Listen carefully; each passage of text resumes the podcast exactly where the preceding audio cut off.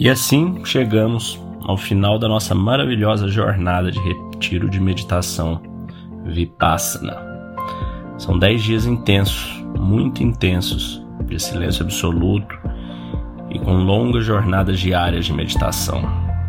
Afastamos-nos completamente de qualquer tecnologia, comunicação e do mundo externo. Não vou mentir dizendo que foi fácil, pois não foi. Assim como nunca é fácil nada que vale a pena na vida. Mas foi tudo fundamental para que pudéssemos experimentar, não através da teoria, mas através da prática real, os preceitos da lei natural da impermanência. Tudo na vida vem e desaparece, do menor átomo do seu corpo ao próprio ato da vida.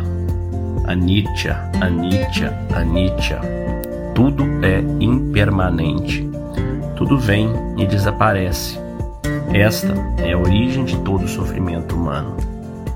Durante esses dez dias, através dessa incrível técnica pragmática e perfeita, desenvolvida em sua total pureza há 2500 anos atrás por Gautama, o Buda, sem religião ou dogma algum, aprendemos aos poucos a apurar e a controlar nossa mente, para perceber na prática esta lei e desta forma conseguirmos trabalhar para erradicar diretamente não apenas os sintomas, mas a raiz da causa de toda dor, de todo sofrimento que carregamos dentro de nós. O mais mágico disso tudo é que fazemos e vivemos essa experiência dentro do mais fantástico laboratório que existe, o nosso próprio corpo e a nossa própria mente. E aprender a arte da vida em Dama com Sila, a moralidade, Samadhi, controle da mente e a concentração, e Panya, a sabedoria que purifica a mente. Que todos os seres possam compartilhar os méritos de bondade e generosidade, de amor, de compaixão e de paz. Vipassana, junho de 2023. Essa carta que eu acabo de ler foi a carta que eu escrevi quando eu tinha acabado de sair do primeiro retiro Vipassana que eu fiz em 2017. Agora, em 2023, 10 dias atrás, eu fiquei mais 10 dias meditando no silêncio absoluto. Fui gravar este episódio para compartilhar um pouco de como aconteceu e fui reler esse depoimento. Falei, nossa, eu já consegui definir bem há seis anos atrás o que foi esse Vipassana. Hoje, no entanto, eu percebo que, tendo mergulhado, como eu tenho mergulhado na filosofia estoica, eu percebo quanto de similaridade, né, o quanto de convergência existe entre as duas filosofias. O que eu sempre digo é que a verdade é sempre uma só. Tenho mergulhado, estudado a maior parte dos dogmas, desde o cristianismo, islamismo, judaísmo, taoísmo, budismo. Tenho mergulhado, estudado bastante na busca pela verdade, na busca por Deus. E Vipassana é mais um desses caminhos. Todos são lindos, todos são fantásticos, todos têm muito conhecimento, todos são milenares e cada um se adequa melhor a uma pessoa. Da mesma forma que para você chegar a Roma, né, como diz o velho ditado, existem inúmeros caminhos, para você chegar a Deus existem inúmeras formas, né, inúmeros caminhos. No entanto, todos pressupõem a moralidade, a bondade, a caridade, a busca pelo autoconhecimento, a busca por Deus. Porque, como disse Sócrates, conheça-te a ti mesmo conhecerá deuses em todas as formas. E quando a gente pega algumas frases estoicas, né, como Marcos Aurélio disse, você tem poder sobre a sua mente, não sobre eventos externos. Perceba isso e encontrará força. Isso tem tudo a ver com o que a gente aprende no Vipassana, né?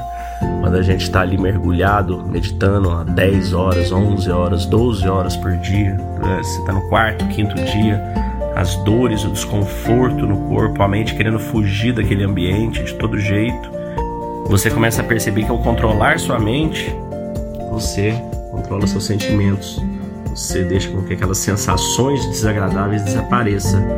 Você consegue visualizar a impermanência, né, ou anitya, como é dito dentro do Vipassana. Outra frase muito bacana que tem tudo a ver de epiteto, quando ele diz a felicidade e a liberdade começam com um claro entendimento das nossas próprias fraquezas.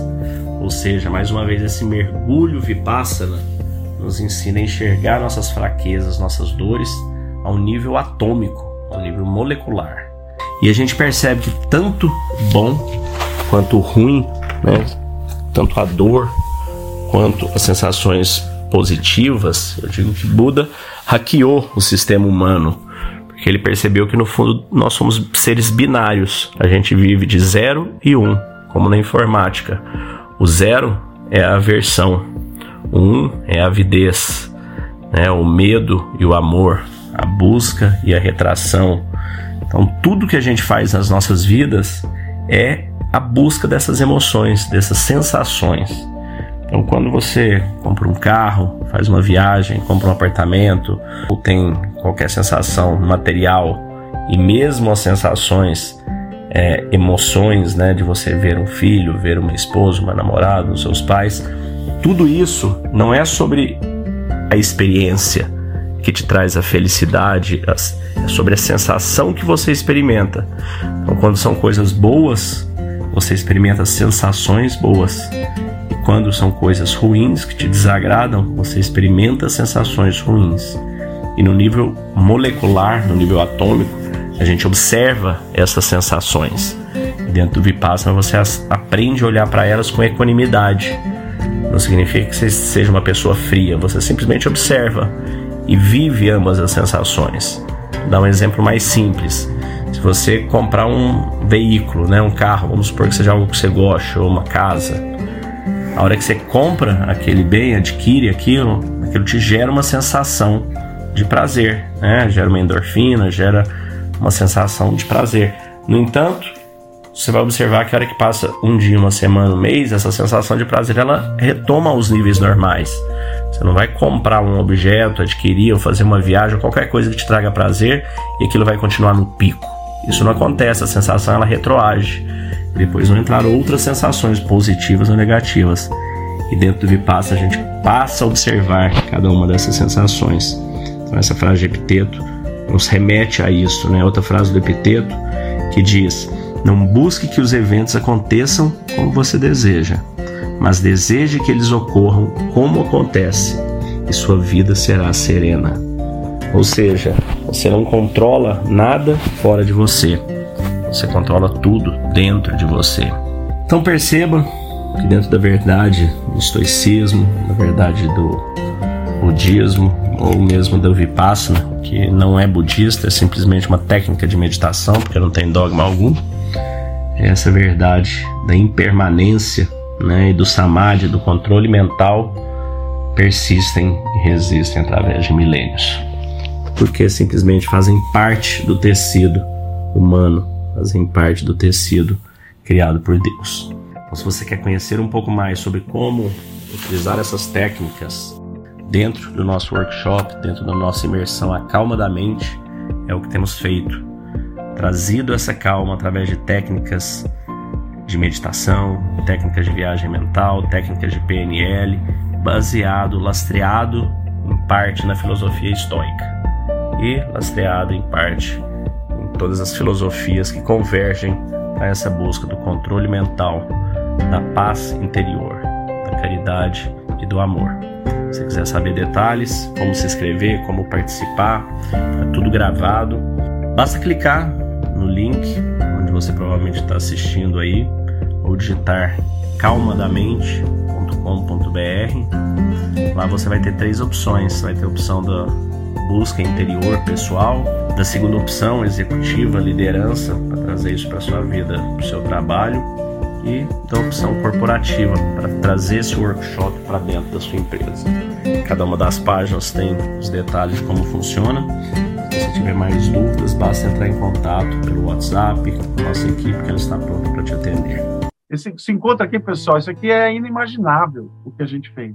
Né? A gente pode pensar aqui, olhar meu, unir esse povo aqui, tantas pessoas que a gente admira, pessoas foda no, no empreendedorismo. Eu quero resumir tudo isso aqui no que o Pedro acabou de falar. É inimaginável. Essa, essa conexão é, é uma grande revolução. É só isso que eu preciso falar. É, porra, eu ficar agradecendo aqui é, o dia inteiro. Eu quero ouvir outras pessoas aqui incríveis, o Edu. Eu tava aqui, cara, Léo, vou te falar, tipo, eu, eu, eu, ando meio emocionado, né? Eu sempre fui muito frio na minha vida. Eu sempre fui um cara frio. Eu passei por tanto problema na vida, quem sabe, assim. E aí hoje eu tava aqui, me deu um negócio de uma emoção, cara. Eu fiquei pensando, se eu tivesse sabido dessas porras há 25 anos atrás, como teria sido melhor a minha vida, cara? Entendeu? Não faço provocações aqui, como você falou, Léo, cada um focar no seu, entendeu? Então você focando no, no emocional das pessoas, desenvolvimento, ele na educação, às vezes no empreendedorismo da favela, e cada um com o seu sonho, com a sua história, mas todo mundo aqui se ajudando. Isso tem um poder assim emocionante mesmo, porque esse grupo aqui é muito poderoso, pode realmente transformar muita coisa. Então, galera, obrigado aí por esses dias aí, foi um grande aprendizado. Né? Vós sois Deus. Porra, e você tem uma definição hoje, Léo, que matou, né? Conheça você e conhecerá deuses. Show, viu, Léo? Sempre te falo aí, né? Depois te dou um feedback, mudança de vida, viu? Te desejo um dia de mudança e paz. Fique com Deus.